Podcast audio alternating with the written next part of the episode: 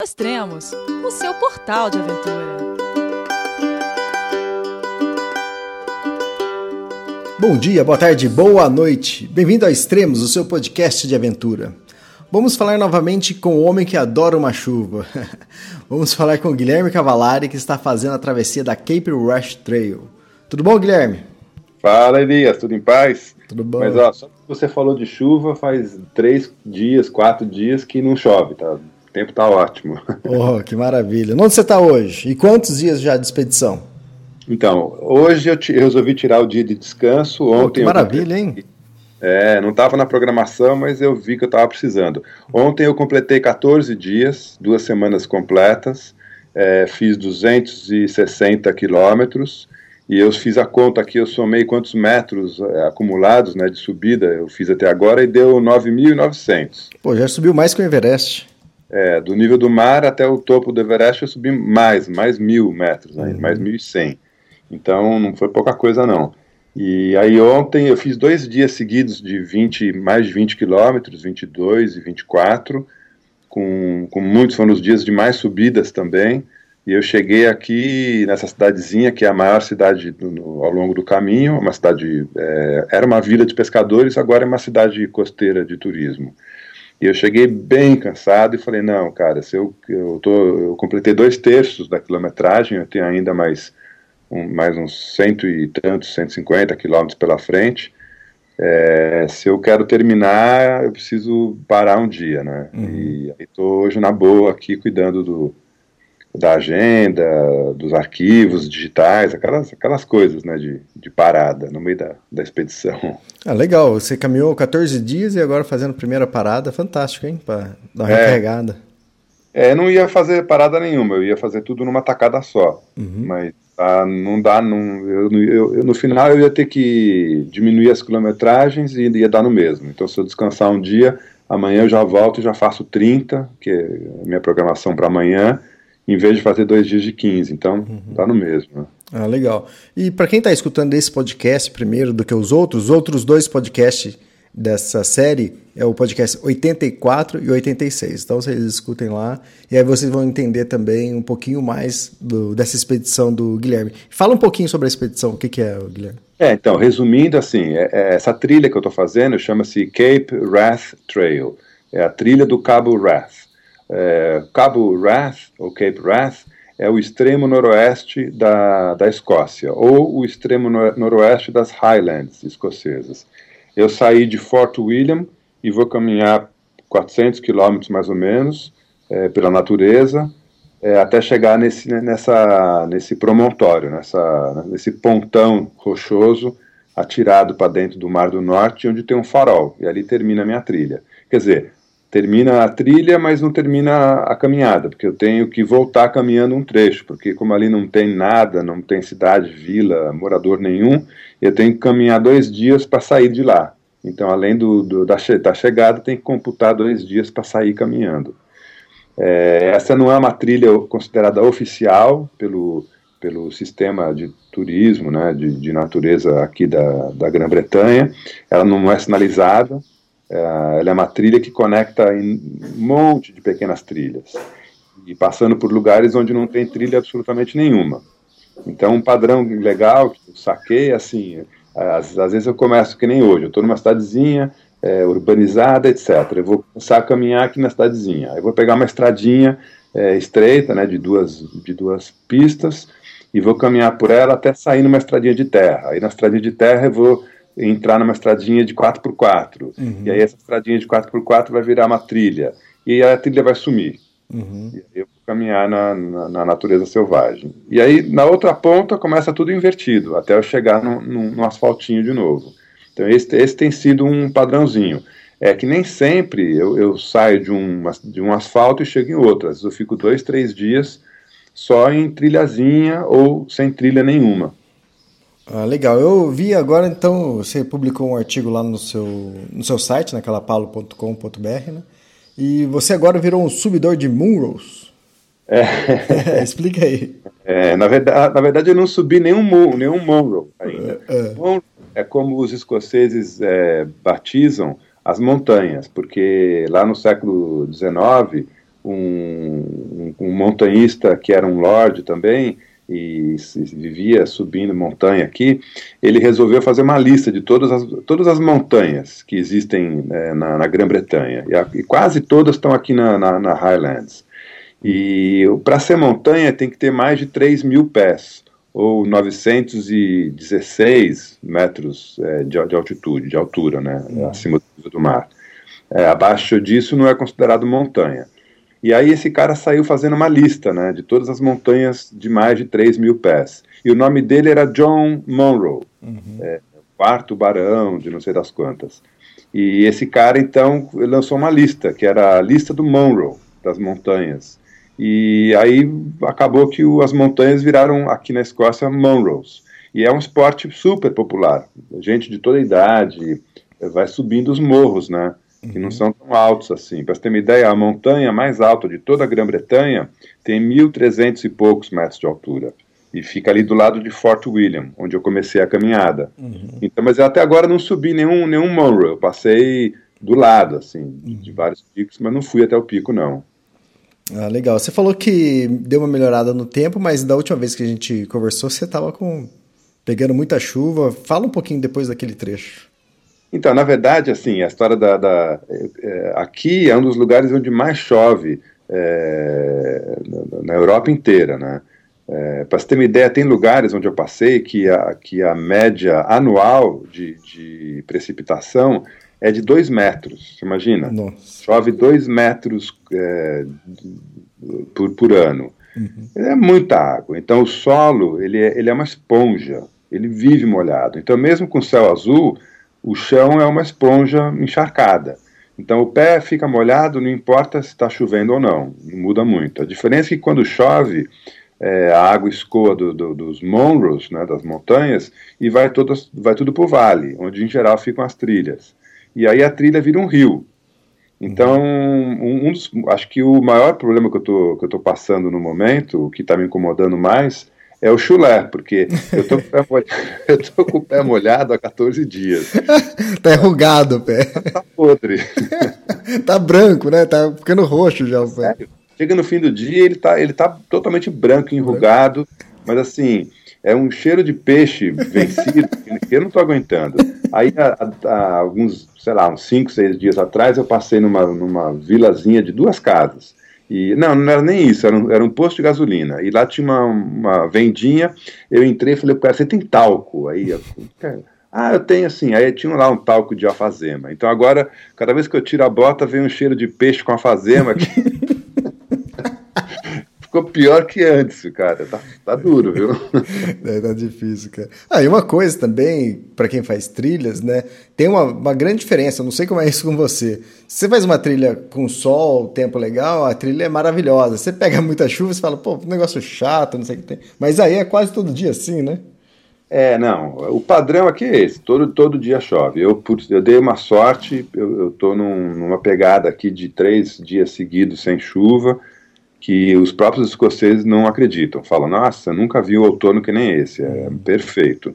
É, eu, eu, eu, preferi vir no outono, quer dizer, eu vim porque era a época que eu tinha livre e acabou, né?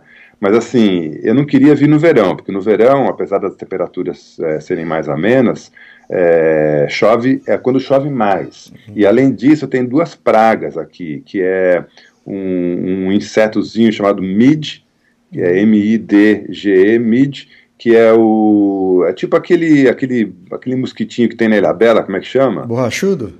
É, é o borrachudo, é a uhum. mesma praga. Uhum. Só que aqui ele vem em nuvem. Nuvem assim, de, o braço fica preto. Caramba. E assim, é uma coisa de doido mesmo, de gente desistir de fazer a trilha porque a infestação de mid é, é terrível. Tem até um aplicativo no, no celular que é um Mid Report. Fala né, se está tendo enxame ou não. E outro, outra praga que tem também bastante aqui é carrapato. Hum. E, e, tem muito veado, né? O red deer, que eu até falei no, no post anterior, que não é rena, é veado mesmo. e como tem muito veado, é, eles, eles são infestados de, de carrapato. E é justamente o carrapato que transmite a febre maculosa, né? O Lyme que pode ser fatal. Então, além, eu preferi vir no, no, na meia estação, no outono, porque não tem nem carrapato, nem mid, uhum. é frio e chove um pouco menos. Mas chove bastante também, né? Mas eu, eu tô dando sorte. Ah, legal. E o Red Deer deu sossego para você ou continua encontrando muito pela trilha? Continuo encontrando. Eu, é, ontem eu acampei num vale e tinha. Eles estavam, sei lá, transando na, atrás da moita. uma gritaria, uma sinfonia dos. Eu, a festa boa. que eles estão na época de reprodução, né? Então. Uhum estão cheios de amor para dar. É, legal. Você falou que quando você é, pega uma trilha mais selvagem, como você tem acampado, dormido, é que parece que tem os é, bof, né? Bof. Bof, é. Ah, isso é, essa história do bof é, é fantástica, um, uma lição assim para o mundo inteiro, mas que para o Brasil é, é, uma coisa quase utópica. Então, eu, eu ia emendar com o Brasil depois, mas fala, fala aí. Eu... Então, o que, que é Bossi? Bossi é uma cabana de montanha. Uhum. É uma cabana, é uma casa que por qualquer, qualquer razão ficou abandonada e, e, começou a se desintegrar e o dono não, tem, não tinha interesse em restaurar, porque não servia para nada, não sei o quê. E aí, lá na, lá na década de 60, mais ou menos, é, 50, 60, um grupo de entusiastas por natureza, gente que caminhava e subia os, os Monroes, eles sempre viam essas casinhas espalhadas nos lugares mais remotos, né? Uhum. E, pô, era um abrigo perfeito para o cara que está né, escalando montanha e fazendo trekking. E aí eles resolveram restaurar uma casinha e pediram pro dono, né? Olha, você tem uma casa lá abandonada, ah, não serve para nada, não sei o que, já é ruína. Podemos restaurar para usar? Não, claro, tudo bem. Aí eles foram, restauraram e começaram a usar. E aí o grupo foi aumentando. E vamos restaurar outra, vamos restaurar outra. Bom, esse grupo, eles têm mais de 100 casinhas restauradas, com permissão dos donos, que ficam, não tem, não tem estrutura é, requinte nenhum. É uma casa bem construída, é, com lareira, etc. Tem uma mesa e algumas cadeiras e mais nada. E tem sempre um tablado uhum. de madeira onde você estica o teu saco de dormir. É, não tem cama, o colchão nem pensar, né? Mas, mas, pelo menos cabe umas seis pessoas, mais ou menos, ou mais? Não, imagina, tem casa de três quartos, ah, é, nossa. com sala grande, cabe dezenas de pessoas, que dormem um do lado do outro, não tem uhum. lotação. Uhum. Se tiver um metro vazio no chão, o cara estica o saco de dormir e, e ali ele fica, não tem restrição. Ninguém pode falar para ele, não, isso aqui está reservado. É público. É público. É uma, é uma... E não tem guardião, fica sozinho lá. Não, não tem guardião, não tem faxineiro. Quem usa ali. eu, eu dormi em vários desses bosses, porque eles são realmente em lugares extremamente remotos e estão todos no meu caminho, porque a trilha foi desenhada pensando em privilegiar esses bosses. Uhum. Então, essa trilha você pode fazer, não é recomendável, mas você pode fazer sem barraca. Você uhum. vai andando. É, se programando para chegar nos bosses e ali dormir. Só que às vezes a distância de um bosse para outro é 30 quilômetros, 25 quilômetros. Uhum. E se o tempo fica muito ruim, você cansa, sem barraca você está na, na roça, né? Você está na, tá na roubada. Uhum. Então é, é, melhor trazer uma barraca. E não e paga não, nada. Não paga nada, não tem porteiro, não tem zelador. Você chega, a porta está aberta, você entra. A, a, maioria não tem banheiro, porque como são casas centenárias, era na época que todo mundo fazia cocô no mato, né? Uhum. Não tinha banheiro.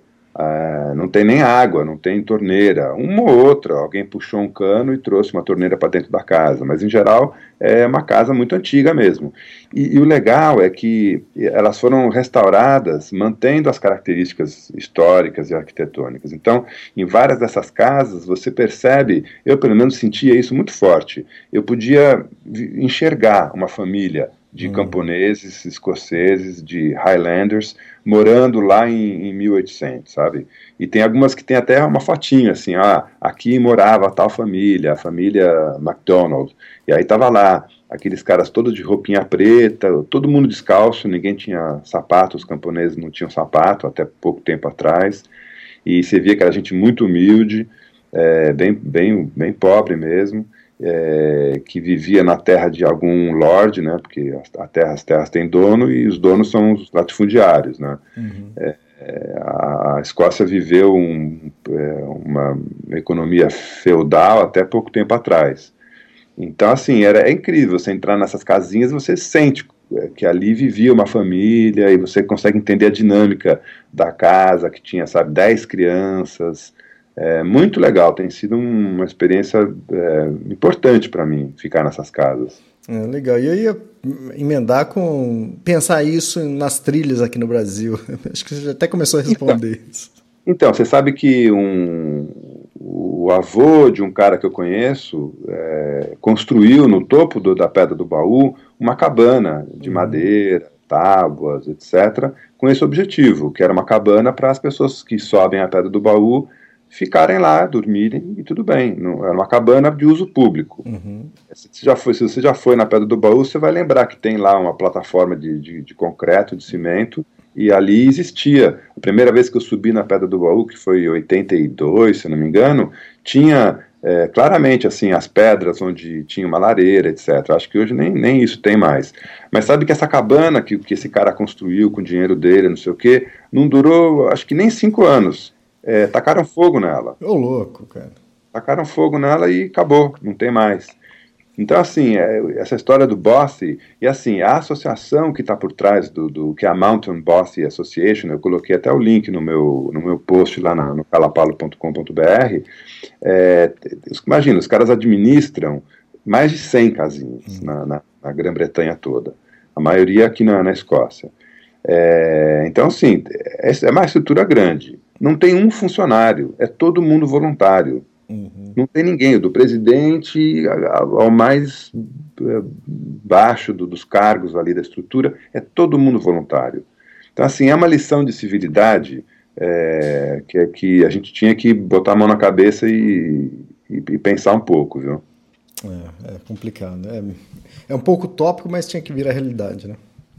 É, e assim, no final depende da gente, né? a gente que está construindo o segmento aventura, eu, você e tantos outros que, que vivemos disso e somos profissionais do meio, depende também da gente, de arregaçar a manga e fazer acontecer. É, dentro, dentro do, do que dá para fazer, dentro do que a realidade brasileira permite. Porque também é, a gente, o Brasil é um país é, rico de gente pobre, né? essa é a realidade e ter uma casa dessas que eu tenho visto aí, que, na boa, uma casa dessas em Campos do Jordão é chalé de, de granfino. Uhum. É, são realmente bonitas e, e, bem construídas. Então, num país como o Brasil, ter uma casa dessas é, sem ninguém morar é até meio desproporcional, sendo que tem tanta gente vivendo mal, em favela, etc. Mas assim, tinha que dar um jeito de, de criar uma estrutura para receber as pessoas que estão na natureza, né, de, de, uma forma mais segura e prazerosa. Exatamente. E alguma novidade aí na, nas trilhas nesses últimos dias? Ah, novidade sempre tem, né? São aquelas novidades sutis que no final para mim é o que é o que recompensa, o que faz valer a pena, né? Então, é, é por exemplo, anteontem, é, não ontem mesmo, é, quando eu estava tava no fim do dia já, eu ia, eu falei, bom, não vou mais, não vou mais caminhar, vou, vou acampar. E aí tinha um riozinho para atravessar e eu olhei do outro lado, tinha ali um campinho com umas pedras. Eu falei, bom, ali deve, estar tá seco, né? Porque a região era toda alagada. Eu falei, naquelas pedras, pelo menos, eu jogo a barraca, não vou dormir super bem porque é pedregoso, mas melhor do que dormir molhado. E aí comecei a atravessar esse riozinho, pulando as pedrinhas, não sei o quê. Cara, eu estava no meio do rio, é, com a perna aberta, assim, um pé numa pedra e, e, outro pé na outra, e três trutas marrom, selvagens, passaram. Por, sabe, peixinho quando está subindo o rio, que ele dá uns pulos assim, para desovar, né? As três, os três peixes passaram no meio das minhas pernas, cara. Eu não trouxe vara de pescar, né? Nessa viagem, eu ia até trazer. Mas se eu, se eu tivesse dado uma bicuda, eu tinha pescado o jantar ali, porque passaram no meio. É, tipo de coisa me paga o dia, sabe? Eu termino o dia com um sorriso no rosto, porque falo, cara, o peixinho passou ali, no meio das minhas pernas. É, fantástico, legal. E é, você percorreu até, até, agora 260 quilômetros, né? É, 260 quilômetros, dois terços do percurso, e não encontrei ninguém na trilha até agora em 14 dias. Uhum. Você chegou a comentar que você até encontrou numa parada um, um, uma Casal. barraca. É. Ah, não, digo, é, assim, é, nesses 14 dias de trilha, teve uma noite que eu passei num Bosque, que é, por sinal, o Bosque mais bonito de todos, uma casa toda feita de grandes pedras empilhadas, muito, muito antiga, é, e ali no, já tinha escurecido, chegou um casal, né, uma uhum. escocesa e um alemão.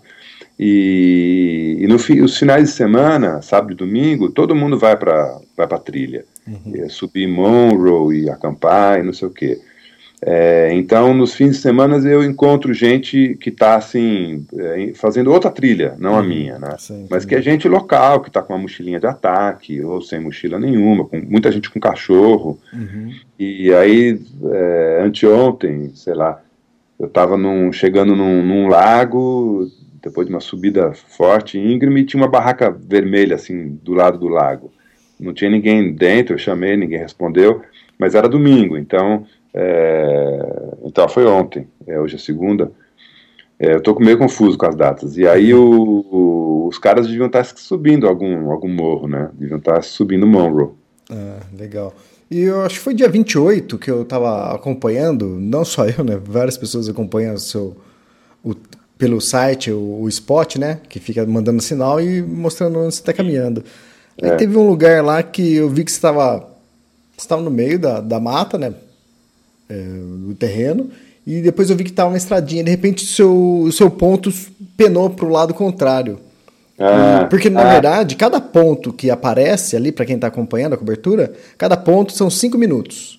Cada cinco ah. minutos solta um, um, sinal. Um sinal. É, eu estou usando um dispositivo da Spot, hum. que é um rastreador, e ele, a cada cinco minutos, ele emite um sinal e, e é possível acompanhar pelo site, o Find Me Spot, é possível acompanhar aonde eu estou. Então, quem quiser acompanhar a minha travessia pelo esporte, dá para fazer.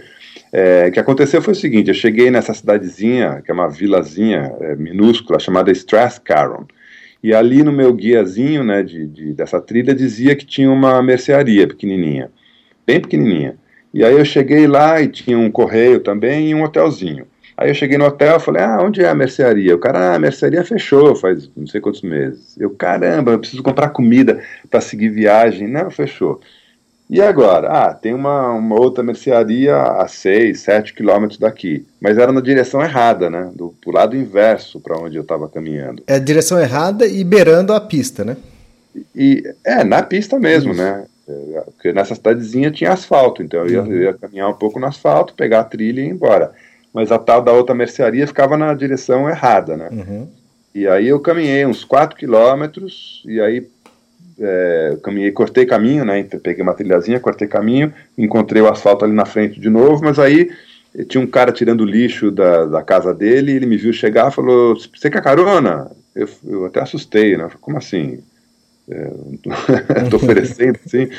É, você quer carona? Eu falei: Ah, bom, eu tô indo comprar comida. Ah, eu te levo. Aí o cara me levou. Hum. Aí eu gostei da, da ideia. Falei, pô, é verdade, né? Por que, que não pensei nisso? Hum. Ficar caminhando do lado pro lado errado só para comprar comida. Aí comprei o que eu precisava comp comprar, aproveitei e comi num, num, num, pub. E aí peguei carona para voltar, né? Para uhum. essa trilha. Então, para quem estava acompanhando no esporte, parecia que eu estava voando, né? Tava... mas eu fui comprar comida e voltei. Então, mas é, sabe, sabe, que eu, eu até suspeitei disso, porque da parte que você saiu da mata, chegou na, na pista, ali eu não notei que você falou que ali era um vilarejo pequenininho, é, que tinha uma venda, né? E ali eu não notei isso, mas aí quando eu vi que o sentido foi contrário, eu comecei a dar zoom né, no mapa, aí começou a aparecer uma vila. Aí e a parada foi próximo a um posto. Eu falei, ah, quer ver que ele foi em alguma. Ele tá é. indo para comer. Aí depois passou um tempo, o próximo sinal do spot, já um pouco mais tarde, já foi pro outro lado, já o sentido correto da, da trilha. Então, é, deu para suspeitar já, até.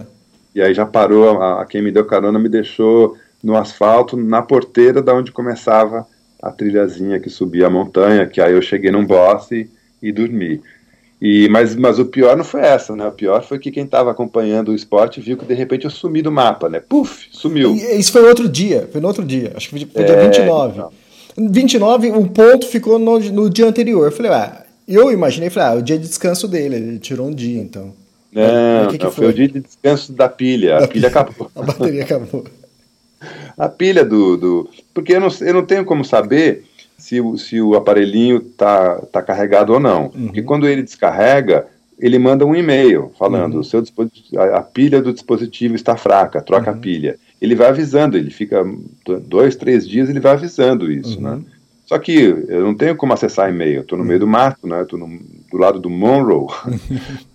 e aí acabou, e eu não sabia. E aí quando eu entrei em contato com a Adriana, né, com a minha mulher, ela falou: pô, o teu aparelho desligou, acabou a, a pilha. Aí eu fui lá e troquei, né? E eu preciso até agora comprar mais pilha para não correr mais esse risco, né? Ah, legal. Mas deve dar, agora deve dar ah, até o fim da viagem. Ah, o, você tinha perdido o mapa, né, da, da, primeira parte da trilha. Você já está usando a, o segundo mapa seu? Já, já. De, desde, dessa, desde Strathcaron, onde uhum. eu fui uhum. comprar comida, eu já estou usando o lado norte, né, que eu perdi o mapa sul e o lado norte. Mas uma outra coisa que eu perdi e até agora não encontrei mais foram 4 quilos. Eu perdi 4 quilos. Isso é bom, hein? Isso é bom, é Spa. Spa Campari. Vem, vem carregar uma mochila de 20 e tantos quilos, subir montanha, que você perde rapidinho peso. É, uma boa dica para quem está querendo perder peso. Seguinte, esse mapa que você, que você tem, esses dois mapas, né? Que você tinha dois, né? Agora só tem um, você perdeu é. outro. É, ele é parte, ele não vem junto com o guia. Fala sobre esse guia aí, para quem está curioso, com certeza deve, tá, deve, ter muita gente querendo saber. Então, é, chama-se chama Cape Wrath Trail, é um livro da editora Cicerone, que é uma grande editora de guias, eu tenho um monte, uma porrada de guias deles, eles são têm uma capa plastificada, são uma, uma produção muito bacana. Azulzinho? E, o marronzinho, marronzinho, a maioria deles é marronzinho, tem uma carinha assim de imitação de couro. Uhum. É, mas tem, tem de tudo, você fez o Tour do Mont Blanc, eles têm... Isso, eu usei um dele. É, então, é super, é super famoso aqui na Europa e, e tem, ele tem uma linguagem bacana, não sei o quê. É muito difícil fazer a trilha só com o guia Cicerone, porque os mapas, as cartinhas topográficas que eles incluem, elas são muito pequenas, uhum. elas são muito reduzidas e não tem as coordenadas laterais. Então, você não sabe, usando o GPS, é, você não sabe em, qual, em que ponto você está. E isso, é, na navegação, é essencial. Né? Quando você se perde, e você tem uma carta topográfica e um GPS, você imediatamente sabe onde você está. Ó, estou nesse ponto, tá bom. Eu né, saí do, do, do, curso, etc. Então, os guias Cicerone não têm essas coordenadas. Então, é, eles são ótimos para você se preparar uhum. para uma expedição, para uma travessia. Mas não dá para usar eles como plano A de navegação.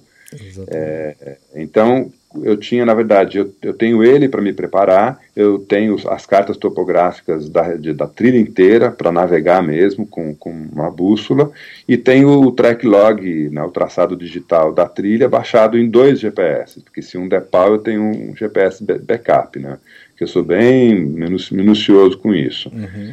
Então, o, o, durante um tempo, eu fiquei só no, no track log é, do GPS e o, o guiazinho da Cicerone. Só que o, o track log que eu tenho, é, ele, ele tem umas variantes, que eu hum. não, não é a trilha que eu quero fazer. Então, em alguns momentos, eu não tinha nada além do, do, do guiazinho Cicerone. E isso era precário, bem hum. precário. Entendi. Seguinte, tá é, por que 90%? Mas eu acho que 90%, não sei se você pode falar isso, talvez seja até mais, porque 90% das suas viagens é em solitário. Se ninguém gosta de mim, ele. Eu tenho muito chulé. Não, eu, eu, eu fico pensando nisso também, né? O Amir Klink das trilhas? O Amir Klink, né? não. Eu, eu acho que ter gente junto tem, tem, uma, tem uma grande vantagem, né? É, que é da companhia, que é você dividir experiências, mas também é, é mais um item para você administrar, né? Dos dois lados. Então, eu com alguém, eu passo a ser um item para o cara administrar, porque um dia eu estou de mau humor, um dia eu estou é, entusiasta demais, um dia eu estou falante demais, um dia eu estou calado demais, um dia eu tenho chulé, um dia eu tenho mais chulé ainda, no outro dia eu tenho chulé insuportável. Então, quem está comigo vai ter que administrar, e, e, e é um item que pode ser complicado. E o inverso também. Eu também teria que administrar os humores, vontades e, e etc. de um companheiro. E eu, no final, eu acho que isso complica, não, não facilita. Por exemplo, a Adriana, né, minha mulher, é minha grande companheira de vida e de trekking. Uhum. Eu adoraria que ela tivesse dividindo essa experiência comigo. Mas eu sei que essa trilha seria é, dura demais para ela, né? Uhum. Porque é, tem dia que eu fico oito horas é, com o pé molhado, carregando um baita peso e chovendo na cabeça e o cenário não muda e você tem que ter uma disciplina, uma vontade muito grande para seguir adiante, uhum. porque não, não é não é para dá para falar assim, olha que dia prazeroso, né? O prazer é, é mais sutil né, nesse tipo de experiência. Ele está em outras coisas. Ele não está no, no acúmulo das horas. Uhum. Então é difícil encontrar uma parceria que é, tenha a mesma disponibilidade de tempo, de energia, às vezes econômica, né? Uhum. Então tem uma porção de, variantes que são complicadas de, de administrar, né? E sozinho eu faço as coisas do, no meu ritmo e fim de papo, né? É, é, as minhas viagens, a maioria também é desse jeito e os motivos são bem parecidos também. É, mas é para todo mundo. Eu fico, eu ouço direto isso de, das pessoas que compram meus livros e falam: "Puxa, eu comprei teus livros, tem tanta trilha mapeada, que legal, mas eu não tenho com quem fazer". A minha resposta é sempre essa: olha, se você acha que companhia é, é um item essencial, cara, muda de muda de esporte, uhum. porque vai jogar videogame, porque não tem como. Uhum. Se você depender de ter companhia, você não vai fazer as coisas. Exatamente. Legal. Ó, esse é o terceiro podcast que a gente está gravando e eh, acho que vai, a, a, história vai acontecer parecida com a Transpatagônia.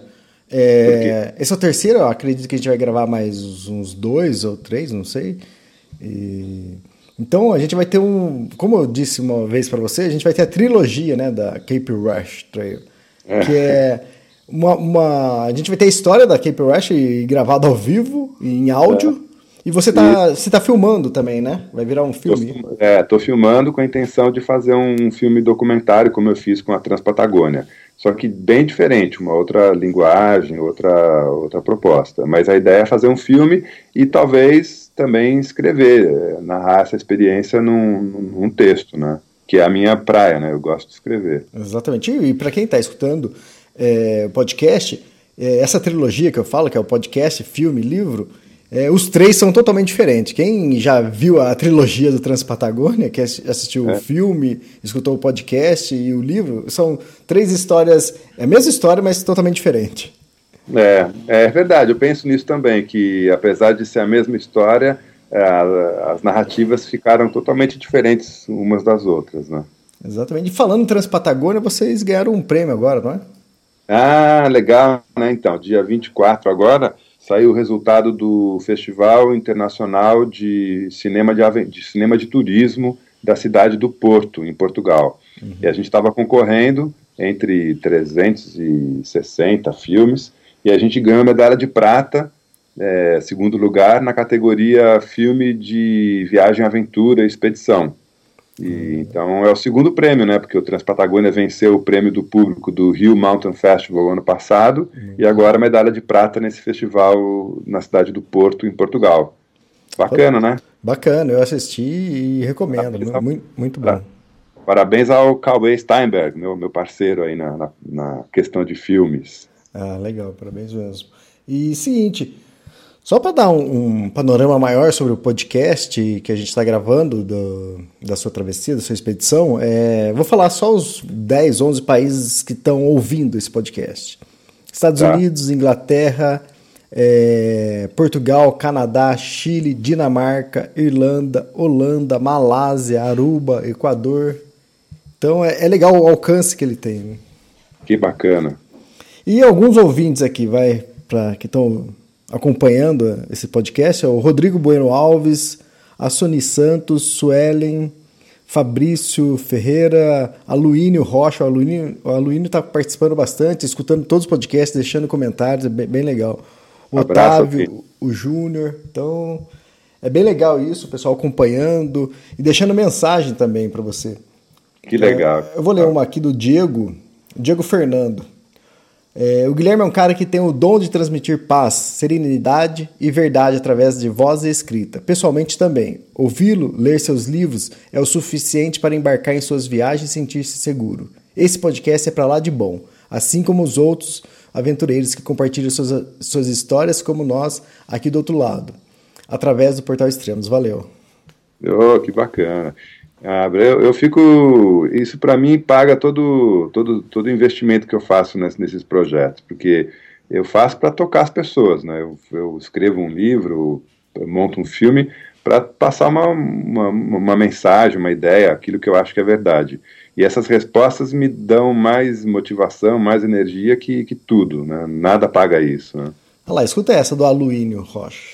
Boa viagem, Guilherme. Que bons ventos te levem e tragam de volta. Queria muito adquirir o seu livro, mas daqui da, do Canadá acho que não dá. Tem uma versão eletrônica? Parabéns, excelente trabalho. Abraço, Ele tá falando, Luiz.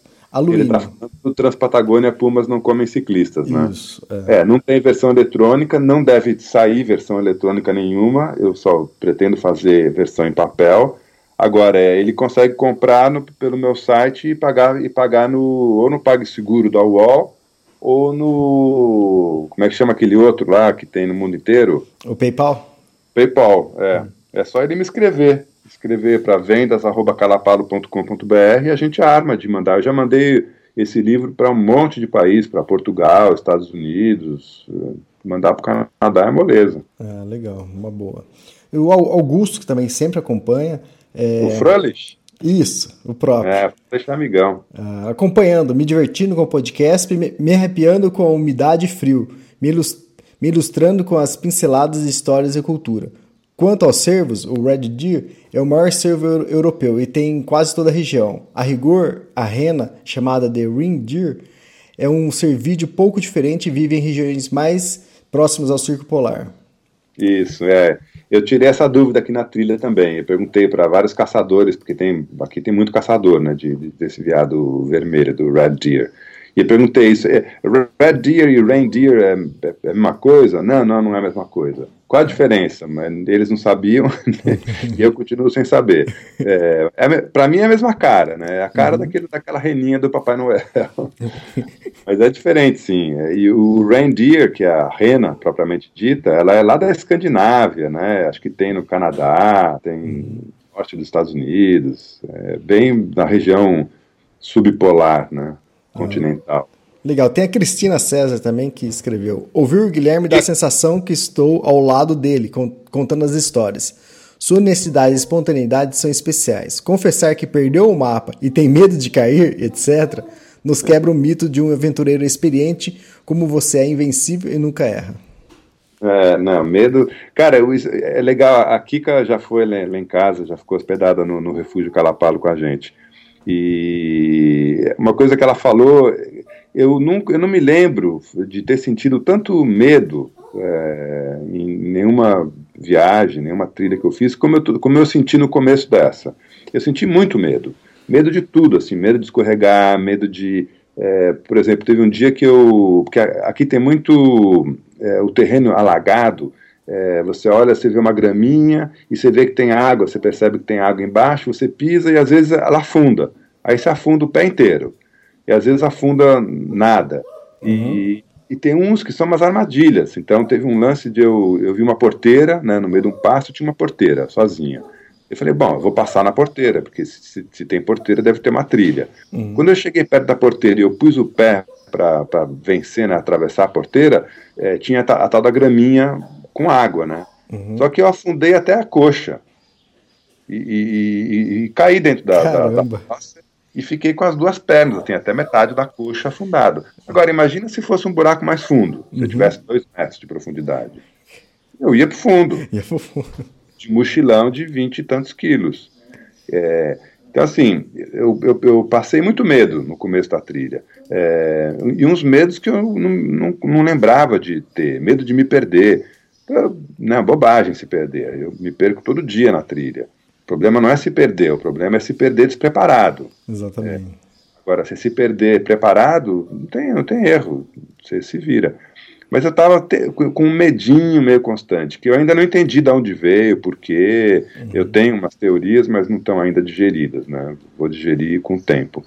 Mas é engraçado esse negócio dela falar, né? Do, do, né, de, de eu contar que fiquei com medo, mas eu fiquei é. mesmo, e, e vou entender mais tarde, né? Por quê? Legal. É, acho que muita gente também cai em umas roubadas e acaba não contando isso, né? Mas faz, faz parte também, né?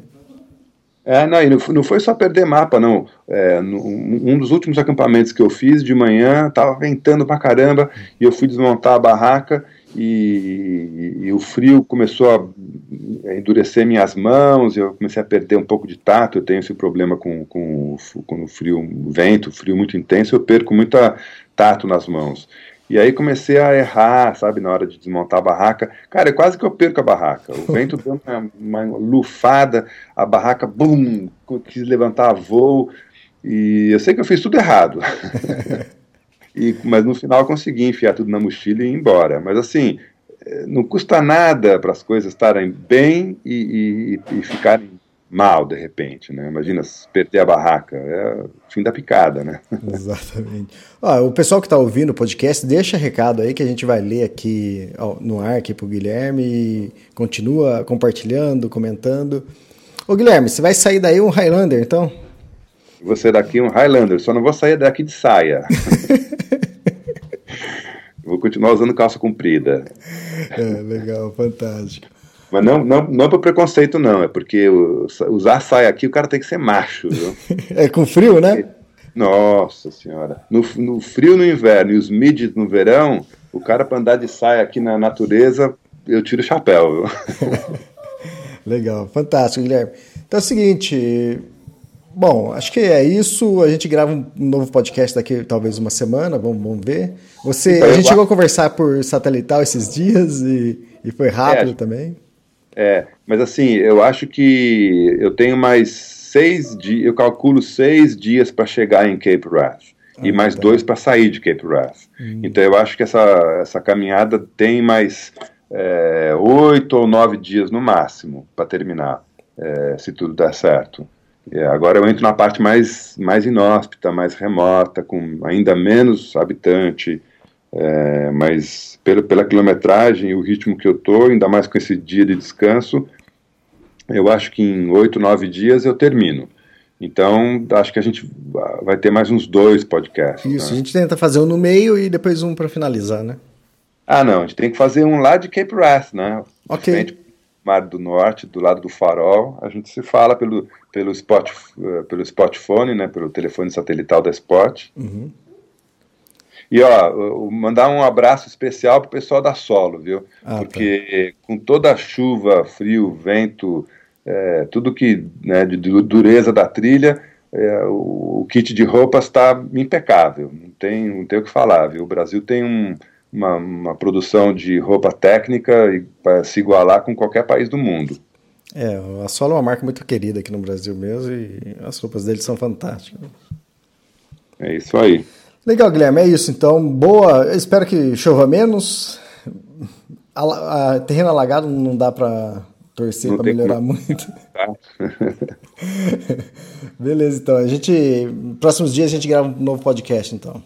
Beleza, Elias. Cara, brigadão pela, pela força, pela, pela atuação de sempre. A gente vai se falar em breve. Tá bom. Bom dia, bom final de dia de descanso aí. Valeu. Falou, boa trilha, até mais. Abraço. Abraço, tchau.